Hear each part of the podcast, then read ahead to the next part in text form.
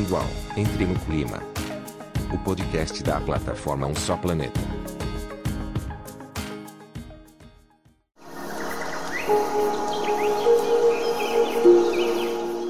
Este episódio faz parte de Um Só Planeta, maior movimento editorial brasileiro para promover práticas sustentáveis, em parceria com Ambipar, Braskem, Endi e Natura. Acesse, informe-se, atue. Não existe planeta B. Um só planeta.globo.com.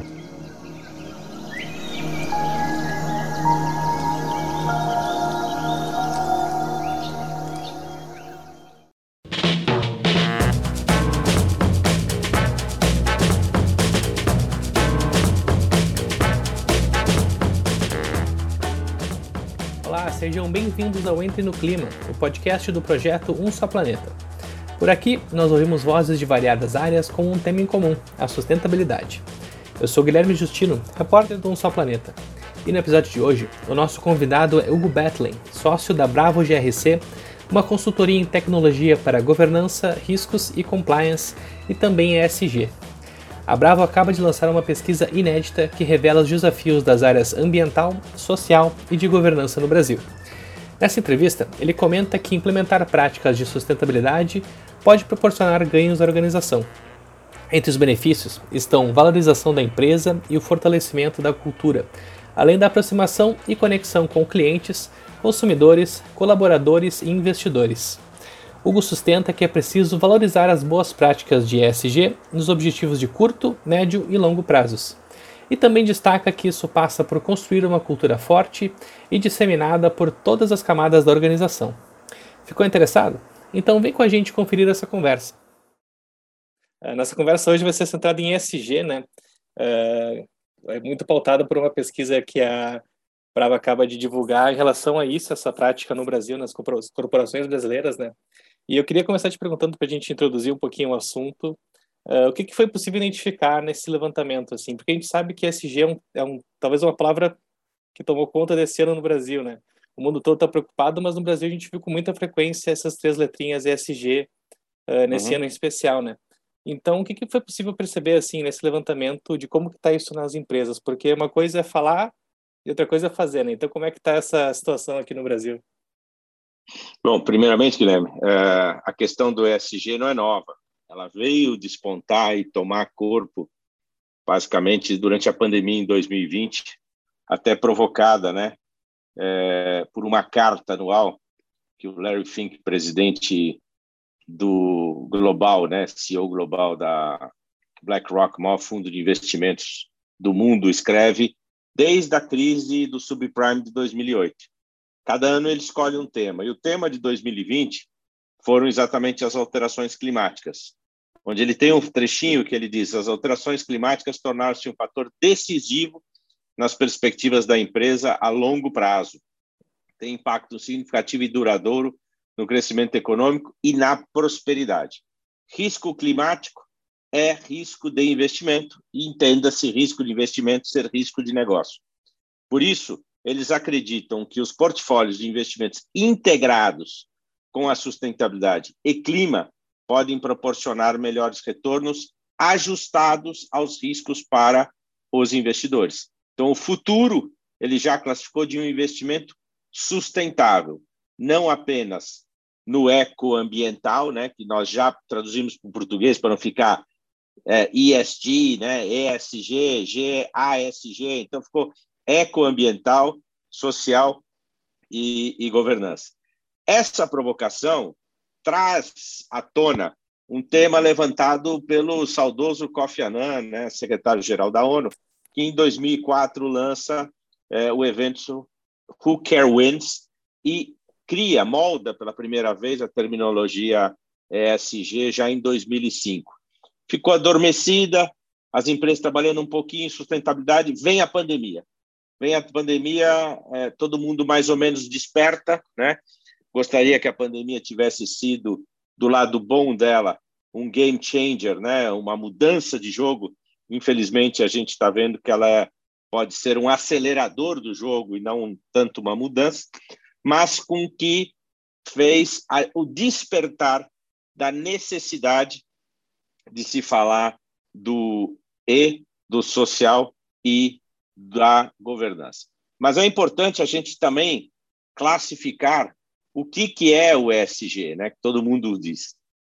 É sobre manter o equilíbrio entre proteger o meio ambiente e garantir o progresso social e gerar resultados econômicos positivos com transparência e ética. E nós, da Bravo, temos dito que o GSE, que o ESG deveria ser GSE, porque começar pela governança é fundamental, o que, por sua vez, não tolerará ações e investimentos no social ou no ecoambiental que sejam de fachada. Então, isso que você falou, a proliferação, muita gente está falando, mas muita gente também está falando coisas que não têm o menor cabimento e fingindo que estão agindo. E a mudança, a, a adoção dos pilares do ecoambiental, do social é, e do, da governança são absolutamente imprescindíveis e urgentes. Importante perceber o quanto que isso está cada vez mais no dia a dia das empresas e de todas as empresas, né? Até porque não é só questão ambiental, né? Como muito bem explicou, uh, eh, SG passa por práticas de governança sociais, além das ambientais e ecológicas, né? Uh, então, assim, toda empresa, a gente vê cada vez mais, uh, tem, que ter, tem que ficar atenta a esses princípios, né? Porque a gente vê que a atualidade é isso e que o futuro talvez seja ainda mais uh, forte esses princípios na, no dia a dia das empresas, né? Deixa eu voltar um pouquinho, porque quando a gente fala, quando você fala assim, todas as empresas, tem que fazer um recorte nessa questão de todas as empresas. Uhum. Existem dois tipos que nós classificamos de capitalismo. O capitalismo lá forjado nos anos 70, o capitalismo de shareholder, o capitalismo só por acionista, onde a máxima da época, né, que vingou durante 50 anos, foi a única responsabilidade social da empresa é maximizar o retorno e o lucro do acionista e muitas vezes às custas da dor, do sofrimento, da miséria de outros stakeholders. Essa máxima não se aplica para SG. Se eu só me preocupo com o umbigo do acionista, eu não vou me preocupar com o social, muito menos com o meio ambiente. Então, já cunhado nos anos 70 também, mas muito abafado por causa desse capitalismo de shareholder, foi criado o capitalismo de stakeholder. O próprio Ed Freeman, criador do conceito de stakeholder, traz pela primeira vez num paper dos anos 70 esse conceito, e o Klaus Schwab, do, do, de Davos, né, é, do World Economic Forum, traz na agenda de 2020, então aquela que antecedeu a pandemia. O tema era capitalismo para stakeholders, onde todos ganham. O acionista é mais um stakeholder e não é apenas aquele único focado. Então, se o teu negócio já estiver evoluindo para um capitalismo de stakeholder, onde quando você criou a empresa, você assinou um contrato social, criou uma razão social que não é social apenas com os seus sócios, mas sim é social com toda a sociedade e com o meio ambiente, aí sim a gente pode começar a falar de ESG. Perfeito, muito bem colocado. É, digamos que o futuro está tá aí, né? Realmente, é, até porque a população hoje em dia percebe, e as empresas fazem muita questão de, de divulgar isso bem, é, o quanto que essa importância né, da preocupação com esses elementos é, realmente está fazendo, inclusive, aumentar a perspectiva positiva em relação às empresas, né? A gente vê hoje que publicidade, que antes era só para vender produto, uh, hoje está muito focado em dizer, olha, as iniciativas que a gente tem que estão voltadas também a preservar o meio ambiente, a promover uma sustentabilidade dentro e fora da empresa, né? Então, uh, está cada vez mais presente até como, digamos, arma uh, de mostrar as qualidades positivas de uma empresa também, né? Pegou um caso, Guilherme, que é muito importante, que é publicidade. Hoje, a Daniela Garcia, que é diretora de operações do Instituto Capitalismo Consciente Brasil, onde eu também sou presidente do conselho, publicou no nosso blog lá do Capitalismo Consciente, eu repliquei no meu LinkedIn, uma temática muito importante, porque ela é publicitária, sobre essa questão do comunicar. É, aquele momento antigo, né, que se olhava até com um certo viés a filantropia, de uma maneira não muito correta, né? E se dizia, ah, deixa eu cuidar lá né, das coisas, é, vou criar uma fundação, vou criar um instituto porque está fora da empresa, né? O famoso faço bem, mas não conte a ninguém. Isso também já mudou. Então, a nova comunicação, a nova publicidade deve ser aquela que você fale claramente e principalmente dê exemplos de ações que estão sendo feitas. ESG, Guilherme, não é um diferencial competitivo. ESG deve ser encarado como um diferencial cooperativo e colaborativo, onde se eu faço bem, e como todos nós precisamos sair do mesmo patamar de mudanças climáticas e diminuição da desigualdade social, todas as empresas têm que se unir no mesmo sentido. Então não faz, não tem lógica falar assim, ah, eu vou fazer, mas não vou contar para ninguém, porque isso vai me dar mais clientes, mais resultado. Se for esse objetivo, de novo, vai ser ESG washing, não vai ser efetivamente ESG e a sua governança vai estar fajuta. E lá nesse blog ela fala muito claramente para a questão do comunicar. Então, mais do que ser, tem que parecer, né? E aquilo que eu digo, né, se você se voltarmos aos princípios básicos, pilares do marketing, da comunicação, tudo comunica, tudo, todos os atos, tudo que nós fazemos, todos os sinais comunicam. Então, é muito importante que as ações de SG verdadeiras sejam divulgadas, não só porque vai fazer bem para a sua empresa, mas vai fazer bem para o ecossistema de negócio. Perfeito. Uh, vem bem ao encontro do que a gente tem visto acontecer, né? Realmente isso como uma ferramenta da própria empresa para se mostrar como alguém bem, bem, bem situado em relação a isso, que é uma ferramenta tão importante é, no mercado atual. E traz um outro assunto muito importante, que é o chamou de SG washing, né, esse greenwashing, que a gente ainda via com uma, uma preocupação uh, frequente em anos recentes, mas que uh, acho que ultimamente o pessoal tem ficado muito mais atento a quem só fala e não faz, né? Uh, eu queria ver a tua percepção também em relação a isso. tem sido frequente ainda esses casos de vou dizer que estou fazendo, na verdade não, tô, não é bem assim, ou cada vez mais não, as empresas têm visto quanto que é importante realmente fazer e quanto que a gente está atento para não deixar que falem o que não estão fazendo. Há alguns anos atrás, quando a internet ainda estava engatinhando, eu tive o prazer de compartilhar um, o palco, né, é, de uma palestra que eu ia dar com um grande publicitário brasileiro o Sérgio Valente, que foi é, durante muitos anos, inclusive depois diretor da Globo. E ele abriu a palestra, nós estávamos em dois, né? Ele abriu dizendo o seguinte: Você sabe que depois do advento da internet, você não é mais dono nem do seu passado? Eu nunca mais esqueci essa frase. Então a gente tem visto coisas absurdas, né? Como pessoas que se candidatam ou são eleitas a cargos públicos nem se fala, mas mesmo a posições importantes em grandes universidades, é, no ministério recente a gente teve, que mentem no seu currículo, né?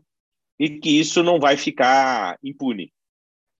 Graças às mídias sociais, que têm todo o seu viés negativo, mas como tudo na vida tem muito mais positivo do que negativo, né? Elas vieram a ser guardiãs né, da verdade. Também tem as fake news, mas se você for olhar, as verdades são mais importantes. E essa nova geração, Guilherme, é fantástica. Os millennials que em 2025, só falta três anos, vão ser mais de 45% da liderança empresarial do mundo e dos grandes geradores de renda, né?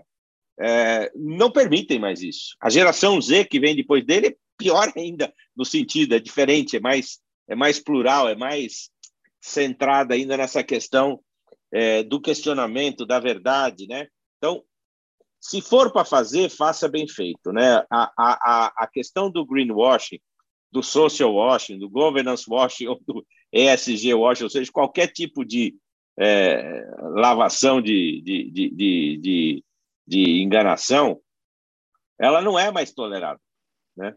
E você consegue fazer, hoje em dia, cada vez por menos tempo para menos gente. Então, acho que as empresas estão se conscientizando disso e tomando muito cuidado no que comunicam. Porque se comunicar errado, vai dar problema. É importante que as empresas digam: olha, eu estou fazendo isso e efetivamente eu pratico. Ou até assumir, eu não estou fazendo. O que a gente tem visto hoje é que é tão sério, e o que eu pus hoje no LinkedIn é isso. Se for para fazer errado, se for para fazer mal feito, porque a Bravo é uma empresa de governança, risco e compliance, e também de ESG. Então, nós estamos falando de governança, estamos falando de riscos, e estamos falando de compliance. Algumas coisas já são legislação, mas a maioria ainda não é. A maioria tem que nascer porque a empresa, na sua governança, pelos seus valores, pelo seu propósito, acredita que tem que fazer o certo.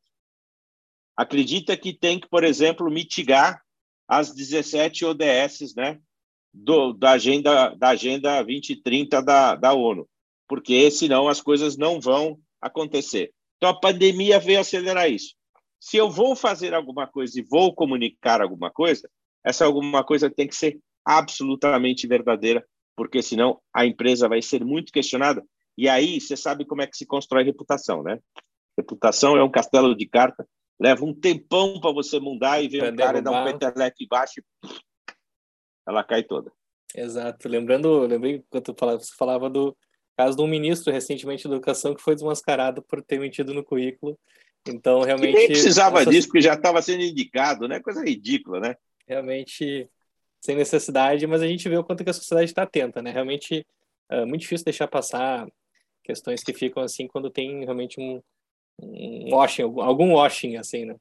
Uh, mas voltando a falar um pouquinho da pesquisa e a visão do mercado brasileiro sobre os aspectos ESG, uh, a gente vê vários dados interessantes, um deles que um dos cinco maiores desafios apontados né, para as organizações é a participação de todo mundo, realmente algo que não venha de cima para baixo, mas que se envolva toda toda a empresa, né? E aqui um dos dados diz que 67% dos entrevistados afirmam que a sensação é de que há ações concretas uh, sendo realizadas em relação às boas práticas de ESG.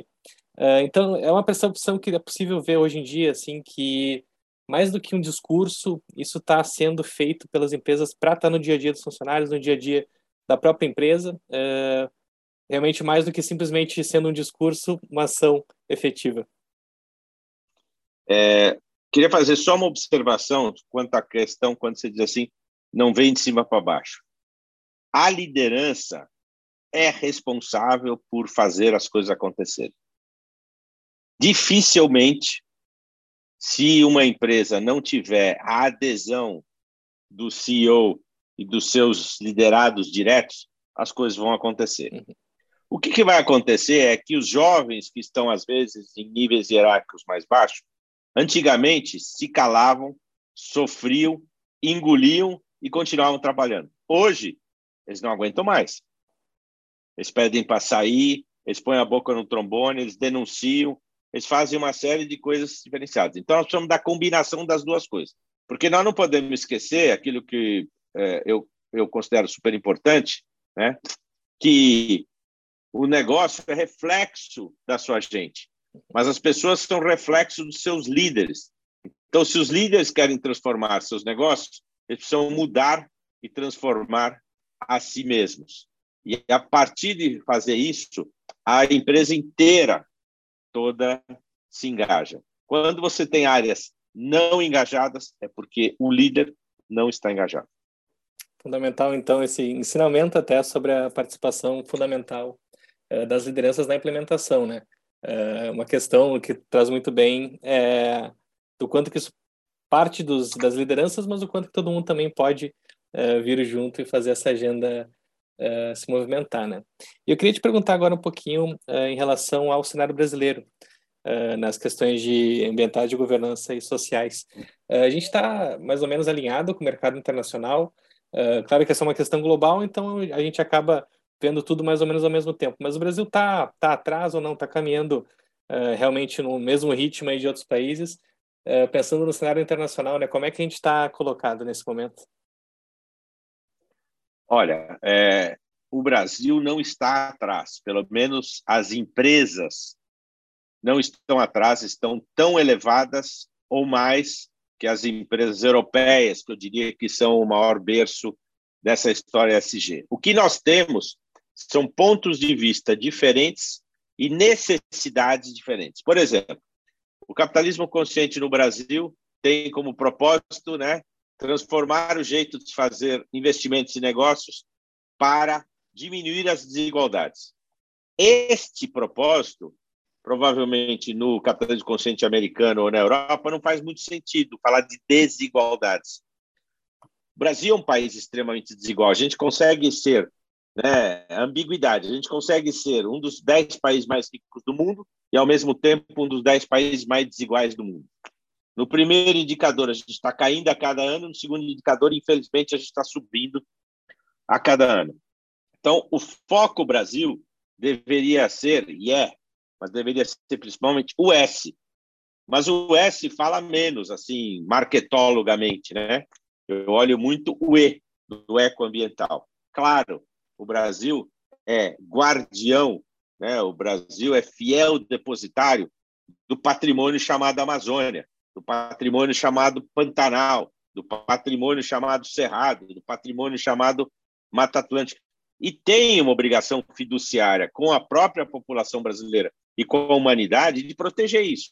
Então, a gente fica muito no olho é, dos críticos, né?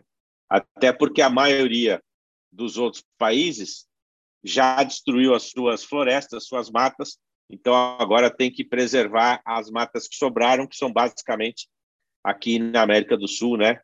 Falando principalmente do ecossistema Amazônia Pantanal. Mas sem dúvida nenhuma, quando nós falamos de iniciativas da COP 26, quem esteve lá? Nós tivemos dois grandes pavilhões: o pavilhão federal, pavilhão oficial do governo, onde praticamente não tinha discussão, ninguém aparecia lá, tinha muito pouca gente. E o pavilhão corporativo, que estava lotado. Tinha sempre grandes ideias, grandes trocas, grandes iniciativas. Isso provocou o governo a tomar ações importantes, como assinar né, o compromisso de reduzir 30% dos efeitos de gás metano até 2030, reduzir 50% os efeitos do gás efeito estufa, né, que também está aumentando, mas principalmente CO2 até 2050. Então, muita coisa foi provocada pela iniciativa privada e pela sociedade. A sociedade cobra a iniciativa privada que cobra o governo. Ele começa assim, começa pelo consumidor e vai subindo é, na, na, na necessidade de, de cobranças e exigências. Então, nós temos legislações muito avançadas, muito avançadas. O que precisa fazer? Cumpri-las.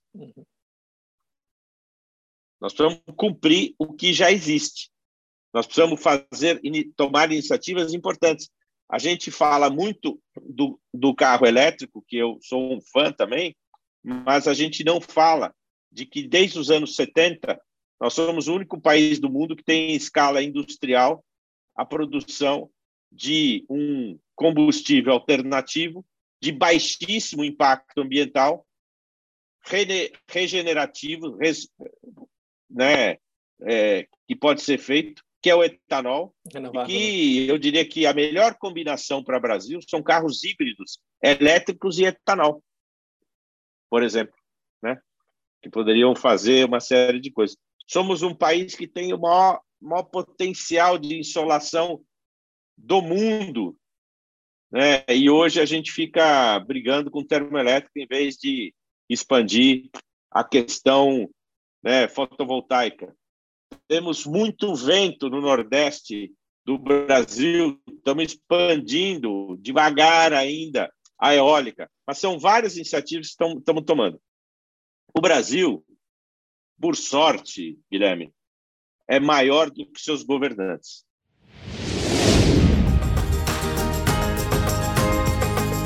Esse podcast é um oferecimento de um só planeta. Movimento editorial brasileiro de maior impacto para enfrentar a crise climática. Comente, compartilhe ideias, engaje. Porque não existe planeta B.